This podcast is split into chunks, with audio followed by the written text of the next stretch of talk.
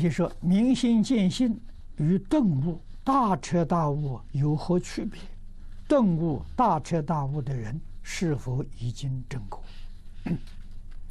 顿悟、大彻大悟是一样的啊！大彻大悟跟顿悟啊是有不相同啊。顿悟就是很快的就大彻大悟。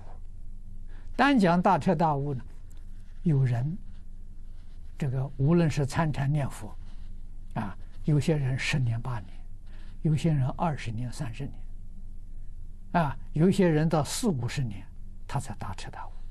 啊，顿悟了，那像六祖，啊，几个小时就成功了，啊，那叫顿悟，都是大彻大悟，啊，一个是一下就成就了，一个是要很长时间，啊，差别在此地，啊，到这个境界就是成佛了，这个不是菩萨，是成佛了，也就是我们在华严经上常讲的，妄想分别执着彻底放下